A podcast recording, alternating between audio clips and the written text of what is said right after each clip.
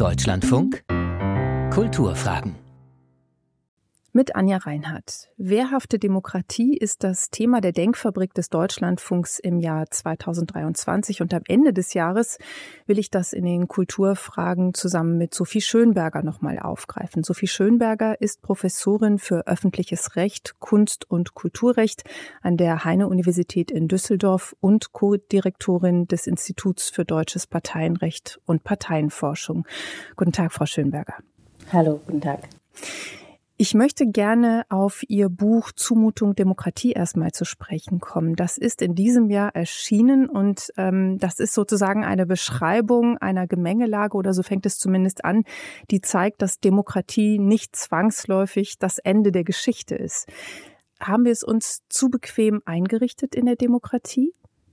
Das würde ich sagen. Also es gab ja in den 90ern diese Floskel vom Ende der Geschichte und diese wunderschöne Erzählung, dass wir jetzt endlich in den Zustand äh, angelangt sind, wo die Demokratie und die Menschenrechte und alles gewonnen hat. Und es war natürlich immer eher eine Utopie als eine wirklich realistische Darstellung. Aber die letzten Jahre haben uns eben sehr deutlich gezeigt, in wie großem Maße das eben nur eine Utopie war. Historisch kann man das schon lange äh, beobachten, dass Demokratie in Wellen kommen. Und im Moment sind wir eher wieder an einem kritischen Punkt angelangt. In Deutschland, aber natürlich auch global. Inwiefern kritisch?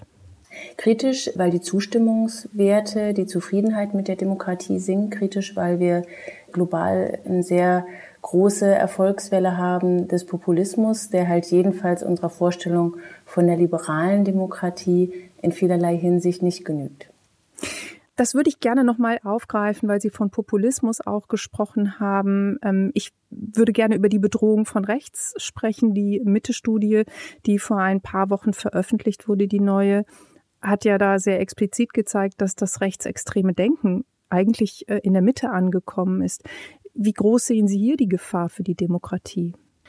Ähm, also ich sehe die, ich bin alarmiert. Ich, ich bin, äh, ich bin nicht hoffnungslos, aber ich bin alarmiert. Also wir sehen in den letzten Jahren da sehr deutliche Verschiebungen, ähm, die da, damit zu tun haben, in der Tat, dass rechtsextremes Denken äh, in der Mitte der Gesellschaft ankommt, aber ähm, das auch unabhängig von diesen, äh, von diesen Einordnungen einfach insgesamt die Akzeptanz für die Demokratie sinkt und all das, was die Demokratie ausmacht, eben äh, nicht mehr als große Errungenschaft äh, wahrgenommen wird, äh, sondern, sondern da so Verschiebungen sich äh, einschleichen äh, in der Wahrnehmung dessen, was Demokratie leisten soll und auch was sie leisten kann. Erwarten die Menschen zu viel von der Demokratie? Das ist ja so ein bisschen das, womit sie sich auch äh, beschäftigen. Also äh, sozusagen Demokratie als Selbstläufer und äh, fast schon so etwas, was ganz selbstverständlich da ist. Also in der Tat glaube ich, dass jedenfalls die Vorstellungen, die wir von Demokratie haben, häufig so ein bisschen überfrachtet sind. Wir so viel, wir einfach Dinge von der Demokratie erwarten häufig, die die Demokratie gar nicht leisten kann. Ich, äh, ich erzähle da äh, immer gerne die Geschichte von einem Kinderbuch, das relativ erfolgreich ist. Es ist jetzt kein Bestseller. Bestimmer sein oder wie Elvis die Demokratie erfand. Das ist die Geschichte von einem Erdmännchen im Dschungel, das den Tieren erzählt, ihr streitet euch viel zu viel, wir wählen jetzt einfach mal ein Parlament danach ist alles gut. Und dann endet es mit, mit dem Reim, so viel Harmonie nennt man Demokratie. Und das ist in a nutshell, glaube ich, eines der großen Probleme, äh, die wir haben, dass die Leute wirklich denken, Demokratie bedeutet, dass alles harmonisch ist, alles gut ist, kein Streit ist. Also gerade in der deutschen politischen Kultur ist Streit ja besonders verpönt und, und irgendwie alle alles bekommen, was sie wollen. Und so funktioniert Demokratie einfach nicht. So hat sie nie funktioniert und sie wird sie auch nie funktionieren, sondern Demokratie lebt vom Streit. Und das ist irgendwie in gewisser Weise problematisch, weil sehr, sehr viele Menschen Streit nicht schön finden und ihn eigentlich nicht mögen. Und dann trotzdem zu erklären, dass Demokratie mit, mit diesen, in Anführungszeichen, negativen Seiten, mit diesem Streit, mit diesem ständigen Konflikt, das ist ja furchtbar anstrengend, trotzdem die beste Herrschaftsform ist, das ist gar nicht so einfach. Ist das ein spezifisch deutsches Problem eigentlich? Also wenn wir uns jetzt zum Beispiel mal, wenn es um Streit geht, das äh, englische Unterhaus anschauen, ist das eine andere Kultur? Ist das eben das Nicht-Streiten wollen, dem aus dem Weg gehen, etwas spezifisch Deutsches? Also ich, ich bin so ein bisschen vorsichtig mit so, mit so allgemeinen äh, Plattitüden über Länder, wie es da ist wie es, äh, und wie es dort ist. Es ist. Man kann schon beobachten, dass was die parlamentarische Kultur angeht, die Bundesrepublik sehr stark von, von der Konsenskultur geprägt ist. Das können Sie auch in der ganzen Art und Weise, wie der Bundestag äh, funktioniert, sehen. Und genau diese Konsenskultur wird gerade ja sehr stark herausgefordert, weswegen es immer wieder zu Konflikten kommt mit der AfD, die man eben in diese Konsenskultur nicht in gleicher Weise einbinden will. Und deswegen kracht es an vielen Stellen und, und auf einmal wird halt dieser Riss noch viel deutlicher. Sie haben das britische Unterhaus genannt. Da gibt es immer so einen Riss und da wird in ganz anderer Art und Weise gestritten. Da ist man das sicherlich ganz anders gewöhnt. Also sicherlich gibt es da auch sehr unterschiedliche Vorstellungen davon, wie, wie parlamentarische Kultur ist. Und in Deutschland hat man sich sehr, sehr in einer vergleichsweise ruhigen, konsensualen Atmosphäre äh, eingerichtet. Das heißt aber nicht, dass nicht auch im Bundestag äh, gestritten würde oder auch immer gestritten wurde. Aber die Frage ist halt, wie man diesen Streit austrägt und wie man darauf reagiert. Und ich habe den Eindruck, dass die Bereitschaft, diesen Streit auszuhalten, eher noch gesunken ist und stattdessen kommt immer sehr schnell das Schlagwort Spaltung der Gesellschaft. Also wenn ich Sie richtig verstehe, dann heißt das, dass die Menschen, also die Gesellschaft einmal zu viel von der Demokratie erwartet, es sich dazu bequem eingerichtet hat. Das Gleiche gilt aber auch für die politische Praxis? In der Tat, also auch die politische Praxis hat sich eben in diesen konsensualen Dingen ein bisschen eingerichtet, hat sich darin eingerichtet, gerade in Deutschland, dass man zum Glück sehr, sehr stabile äh, politische Verhältnisse hatte und es sich da relativ gut und bequem leben lassen und man zum Beispiel dann auch einfach sehr derbe Sprüche raushauen konnte, ohne dass man da jetzt wirklich das Risiko einging, die extreme Politikverdrossenheit zu erreichen. Aber wenn Sie zum Beispiel mal äh, nachlesen, was die CSU geäußert hat zur letzten Wahlrechtsreform, das ist an Obstruktion und an Verächtlichung machen einer demokratischen Entscheidung manchmal von Stimmen weiter rechts äh, gar nicht so äh, stark zu unterscheiden. Also können Sie das konkretisieren? Da waren ganz, ganz extreme Worte. Da war von einem Staatsstreich die Rede und von einem Wahlrecht, das irgendwie eine Diktatur erinnert. Ich kriege jetzt den genauen Wortlaut nicht mehr hin, aber es waren sehr, sehr, sehr, sehr drastische Worte, die einfach sehr grundlegend diese Entscheidung versucht haben äh, zu delegitimieren. Das sind natürlich sehr drastische Worte. Wir kennen diesen etwas drastischen Tonfall von der CSU seit langem. Und in der Bundesrepublik hat man das hingenommen, gesagt, ja, ja, das ist die CSU, die, die macht das immer so und wir leben ja alle in einem stabilen System und das schadet auch nichts. Aber mittlerweile, äh, wo die Dinge fragiler geworden sind, äh, müsste man sich schon überlegen, äh, wie man seine Worte wählt. Damit meine ich explizit nicht, dass man nicht inhaltliche Kritik aus der Opposition heraus formulieren soll. Das ist wichtig und das ist richtig und ohne die kann es Demokratie nicht geben. Aber man sollte immer schauen, äh, ob man diese Kritik wirklich inhaltlich formuliert oder ob man sie so formuliert, dass man im Grunde das System damit auch so ein bisschen mit delegitimiert. Ich möchte noch auf einen anderen Aspekt zu sprechen kommen, äh, sozusagen weg von der politischen Bühne, aber wo man im Moment vielleicht auch den Eindruck haben kann, dass wir es uns alle ein bisschen zu bequem gemacht haben, wenn wir nämlich auf die Kultur schauen. Also Kultur war sozusagen immer das Feld, wo man dachte, man könnte da ähm, gesellschaftliche, durchaus auch politische Probleme auf einer anderen Ebene aushandeln. Jetzt merken wir aber, dass in der Kultur vor allen Dingen auch seit dem 7. Oktober, seit dem Terrorangriff der Hamas, aber auch schon davor die Bruchlinien sichtbarer geworden sind und auch da das Miteinandersprechen immer schwieriger wird. Ist das also insgesamt ein Symptom oder wie würden Sie das für die Kultur beurteilen? Gut, also die Idee, dass die Kultur das alles auf so einer übergeordneten Ebene und ohne großen Widerspruch machen kann, das ist ja, äh, das ist ja letztlich auch immer eine sehr naive Vorstellung gewesen. Und sie funktioniert umso besser, je elitärer das Kultursystem ist. Je vielfältiger das ist, je stärker sie es öffnen, je stärker sie eben unterschiedliche Akteure äh, zu Wort kommen lassen, desto brüchiger wird dieses Ideal. Insofern können wir im Grunde sehen, dass das, was wir jetzt in der Kulturszene beobachten, die Demokratisierung der Kultur ist, die seit den 70ern immer wieder postuliert wurde. Aber mit der Demokratisierung dieser Entwicklung kommen eben auch alle Konflikte, alle Meinungsverschiedenheiten und die Auflösung des Konsenses hervor. Aber das ist ja ein merkwürdiges Paradox, wenn wir auf der einen Seite die Demokratisierung der Kultur feststellen und auf der anderen Seite feststellen, dass das Miteinanderreden immer schwieriger wird. Das ist eben der Preis, den man zahlen muss. Also das Miteinanderreden war, glaube ich, immer schwierig. Also es ist nicht so, dass jetzt auf einmal das Miteinanderreden schwieriger geworden ist, sondern es war immer schwierig. Und was wir aber in den letzten Jahren äh, beobachten, ist, dass sich eben sehr stark auch Diskurslinien verschoben haben, derart, dass eben das, was früher völlig klar war, äh, allgemein in Anführungszeichen anerkannt war, eben nicht mehr so allgemein anerkannt war. Also das ist das, im Wissenschaftsbetrieb äh, sehe ich das sehr stark, wenn es um dieses Netzwerk Wissenschaftsfreiheit geht zum Beispiel, die, die ja sehr stark äh, eine Bedrohung wahrnehmen, äh, in dem, was man an Universitäten noch sagen kann. Das sich 2020 oder, oder 2021 äh, gegründet hat. Ich weiß es jetzt genau. gerade nicht mehr genau. Genau, in, in, in dem Zeitraum hat es sich gegründet. Interessant daran ist, dass es eben äh, da in, nur in sehr seltenen Fällen wirklich um Fälle geht, wo tatsächlich massiv eingegriffen wird, wo auch die Hochschulleitungen eingreifen und Forschende und Lehrende nicht unterstützen. Wenn ich jetzt zum Beispiel denke an den Fall der Adi Salomon Hochschule in Berlin, wo das Gombringer Gedicht übermalt wurde. Das ist so ein Fall, wo man sagt, okay, Avenidas. Da, Genau, Avenidas. Äh, da geht es wirklich um, um einen Eingriff. Aber das, was in erster Linie kritisiert wird, ist das kritisiert werden. dass eben es nicht mehr so ist, dass der Professor, die Professorin die anerkannte Autorität ist, die Studierenden ganz brav sind und, und das alles großartig finden und ganz viel Respekt zollen. Ich bin selber betroffen und sage, ich finde das auch toll, wenn die Studierenden einfach alles glauben, was ich sage und mir nicht widersprechen. Aber so ist die Welt nicht und es ist auch in Ordnung, dass die Welt so nicht mehr ist. Aber das löst viel Irritation aus, dass eben diese, diese unausgesprochenen Machtverhältnisse eben sehr stark sich verändert haben. Das ist eine Entwicklung, die hat eben in den 68ern angefangen und die ist jetzt vielleicht auf einem Level angekommen, dass viele merken, Moment mal, da hat sich eben sehr was verschoben.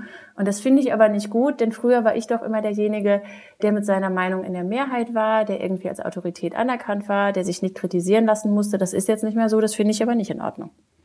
Ja, Widerspruch ist vielleicht die eine Sache. Die andere äh, ist das, was wir gerade beobachten, dass permanent äh, sozusagen Haltungen hinterfragt werden beziehungsweise auch beurteilt werden. Also es gab äh, jetzt gerade in den letzten Wochen eine Reihe von Absagen von Veranstaltungen, wo eigentlich darüber gesprochen werden sollte, welches Verhältnis haben wir zu Israel, welches Verhältnis haben wir zu Palästina da werden Bruchlinien sichtbar, die offenbar überhaupt nicht mehr dazu führen, dass man miteinander redet. Also ob es jetzt um die Dokumenta geht, ob es ähm, jetzt gerade ganz aktuell um die Autorin Sharon Dodua Otu geht, da stehen sich einfach zwei verschiedene Parteien gegenüber, die eben nicht miteinander reden wollen. Also wofür ist das auch ein Symptom? Das ist ein Symptom, dass sich da eben sehr stark die, die Fronten verhärten, in so einem gut-böse Schema. Und dass man sagt, ich stehe auf der einen Seite, ich stehe auf der anderen Seite und hinterfrage das nicht, versuche nicht den Dialog zu suchen, sondern, äh, sondern damit ist eigentlich alles geklärt. In gewisser Weise ist das urmenschlich. Wir alle operieren mit gut-böse Unterscheidungen. Auch die Kultur operiert sehr stark mit, äh, mit genau solchen Entscheidungen. Viele, viele, viele äh, unserer Geschichten, mit denen wir leben, kommen genau aus dieser Unterscheidung. Aber die Frage ist, wie starr ist sie, wie fest ist sie und wie sehr kann ich sie möglicherweise noch aufbrechen? Und als Orientierungsgröße, das finde ich gut, das finde ich nicht gut, ist das anthropologisch universell, brauche ich das. Aber es darf eben kein Reflexionsstopp sein. Und das scheint mir hier das Problem zu sein, dass das einfach sehr stark zu seinen zu verhärteten Fronten kommen und man eben nicht mehr versucht, Brücken zu bauen, nicht mehr versucht zu verstehen, warum der andere diese Position hat, nicht mehr versucht zu verstehen, was ist eigentlich das dahinterliegende Problem.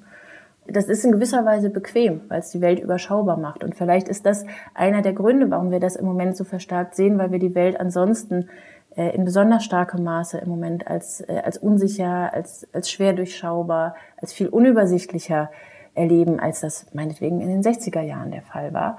Und möglicherweise ist das so ein, so ein gewisser Kompensationsmechanismus, um in dieser unübersichtlichen Welt äh, trotzdem noch solche Unterscheidungen der Zugehörigkeit einführen zu können.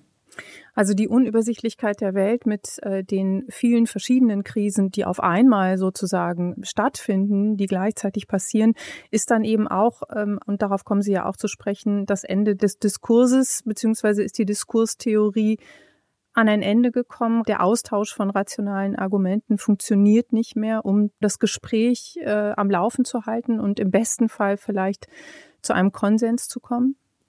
Ich glaube, sie war immer maßlos überschätzt und sie hat nie so funktioniert. Menschen sind keine rationalen Wesen oder jedenfalls nur zu einem sehr gewissen Anteil. Aber wir hatten den Diskurs eben lange Zeit so zugeschnitten, dass es eben diese Ideale gab und dass eben auch viele Beteiligte an dem Diskurs nicht in einer Weise teilnehmen konnten, dass sie das in Anführungszeichen irrationale, die irrationalen Argumentationsstrukturen eben einfügen könnten. Das hat sehr viel zu tun mit auch mit Idealen von männlich geprägter und westlich geprägter Diskussionskultur. Das heißt, es ist kein Wunder, dass wir eigentlich auch in der feministischen Theorie, in der postkolonialen Theorie schon länger die Diskussion darüber führen, ob nicht diese rationalistischen Postulate bestimmte Personengruppen eigentlich strukturell ausschließen. Aber selbst wenn man davon mal absieht, ist es natürlich immer weniger eine Theorie zur Welterklärung gewesen, sondern eher immer eine Theorie äh, mit einem starken normativen Anspruch. Denn jeder Mensch ist zu einem ganz, ganz großen Maße emotional geprägt. Auch die Neurowissenschaft äh, verwirft ja zunehmend diese Unterscheidung zwischen Emotion und äh, Rationalität. Und die emotionale Seite bricht im Moment an ganz verschiedenen Punkten in der Politik sehr stark hervor. Und wir stehen alle ein bisschen ratlos davor, weil wir uns doch so schön damit eingerichtet hatten, dass in der Demokratie alles so schön rational ist. Und das ist nie so gewesen und jetzt bricht es aber umso stärker hervor. Und ich glaube, da müssen wir ansetzen, weil wir eigentlich noch keine guten Ansatzpunkte dafür haben, wie wir mit dieser emotionalen, äh, mit diesen emotionalen Aspekten in der Demokratie äh, umgehen, außer ganz erschreckt davor zu stehen und sagen, hoch, hoch, aber das ist ja furchtbar irrational.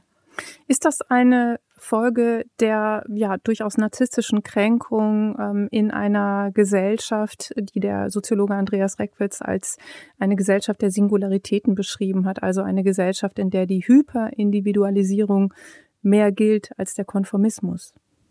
Das hat sicherlich damit zu tun. Also eine, eine gesellschaftliche Grundstruktur, in der der Konformismus äh, sehr vorherrschend ist, ist natürlich eine Gesellschaft, in der sie deutlich leichter demokratisch regieren können, weil sie dann eben diese, diese konformen Schichten haben. Man sagt, okay, ich kann mich auch der demokratischen Entscheidung äh, unterordnen, ohne das als narzisstische Kränkung äh, zu erleben.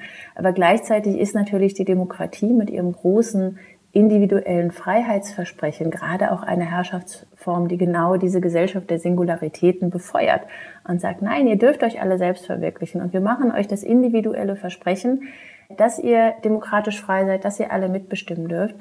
Ich glaube halt, dass in der, in der Kommunikation oder ich sage jetzt mal im, äh, ganz platt im Marketing der Demokratie die zweite Komponente, nämlich dass es damit nicht getan ist, sondern dass wir neben der Freiheit der Demokratie auch die Gleichheit haben und dass diese Gleichheit auszuhalten in einer Gesellschaft, in der eigentlich jeder individuell, jeder besonders, jeder ganz herausragend sein will, tatsächlich schwer auszuhalten ist.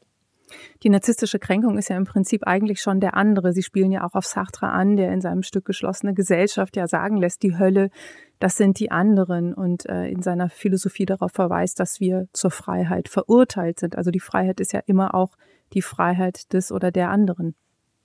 Die Freiheit und, wie gesagt, in der Demokratie kommt noch dazu die Gleichheit. Die Demokratie lebt davon, dass alle Mitglieder der demokratischen Gemeinschaft grundsätzlich gleich sind und dass ich sie als gleich akzeptieren muss, auch wenn ich sie für noch so unsinnig, dumm, unterbelichtet, irrational oder moralisch verwerflich handelnd halte.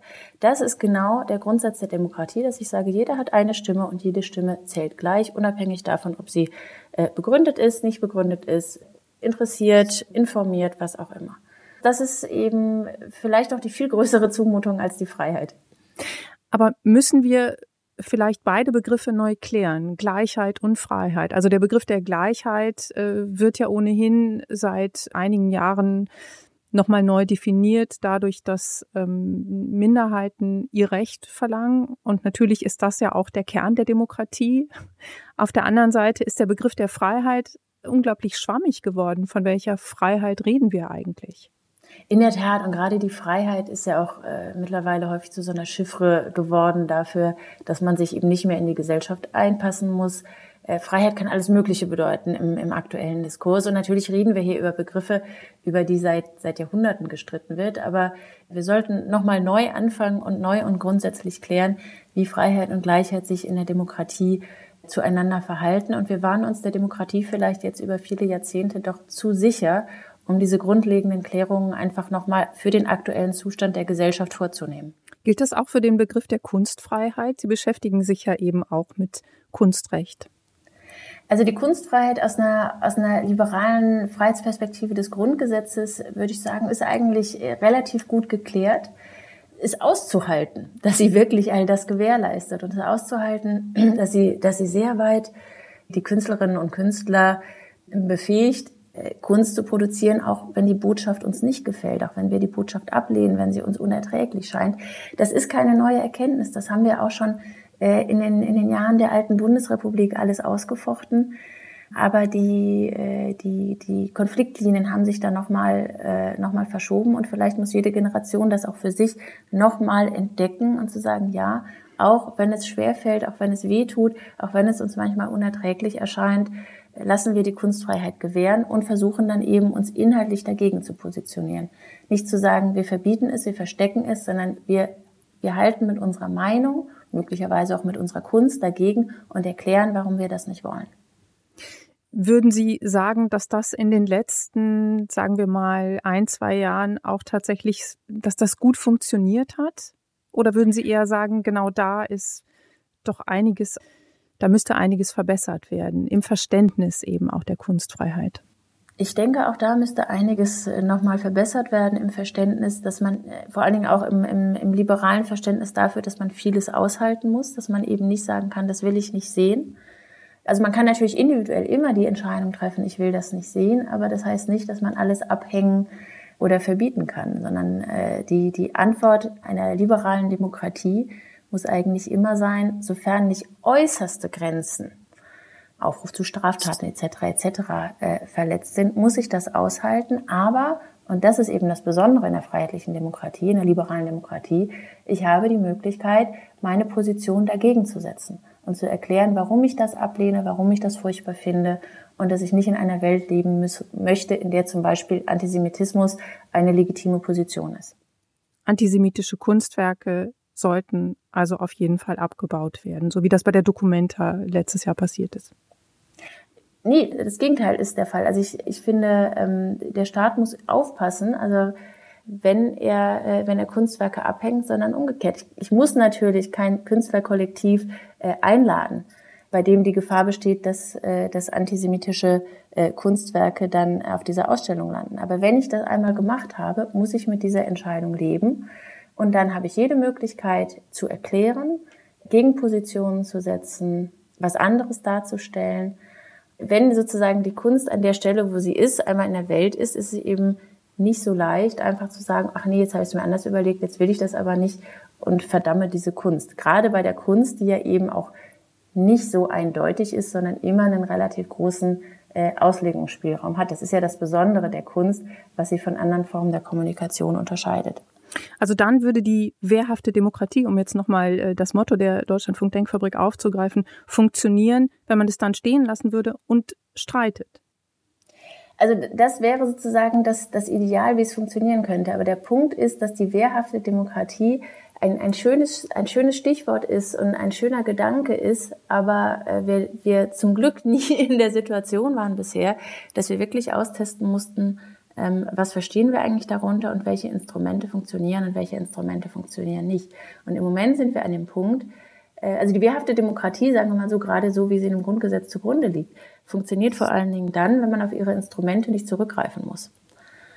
Und jetzt stehen wir auf einem, an einem Punkt, wo wir über einzelne Elemente diskutieren, zum Beispiel auch über das Parteiverbot, über das wir seit den 50ern nicht mehr diskutiert haben. Und dann sagen alle, na ja, das ist ja die wehrhafte Demokratie, dafür haben wir es ja gerade. Aber das Paradox an diesen Instrumenten ist natürlich immer, dass sie versuchen, mit autoritären Instrumenten das Kippen ins Autoritäre und ins Undemokratische äh, zu verhindern. Und das ist, das ist eben ein, ein Paradox, das sie nicht auflösen können. Und äh, deswegen sind Instrumente der wehrhaften Demokratie immer per se wenn sie wirklich eingesetzt werden sollen, schwierig. Als Drohszenario äh, funktionieren sie sehr gut, aber sobald man wirklich davor steht und sagt, wir müssen sie einsetzen, ist das Kind immer schon halb in den Brunnen gefallen sagt Sophie Schönberger, Professorin für öffentliches Recht, Kunst- und Kulturrecht an der Heine-Universität in Düsseldorf. In diesen Kulturfragen ihr Buch Zumutung Demokratie ist im CH Beck Verlag erschienen. Im Programm geht es jetzt weiter mit der Sendung Kultur heute. Am Mikrofon dieser Sendung verabschiedet sich Anja Reinhardt.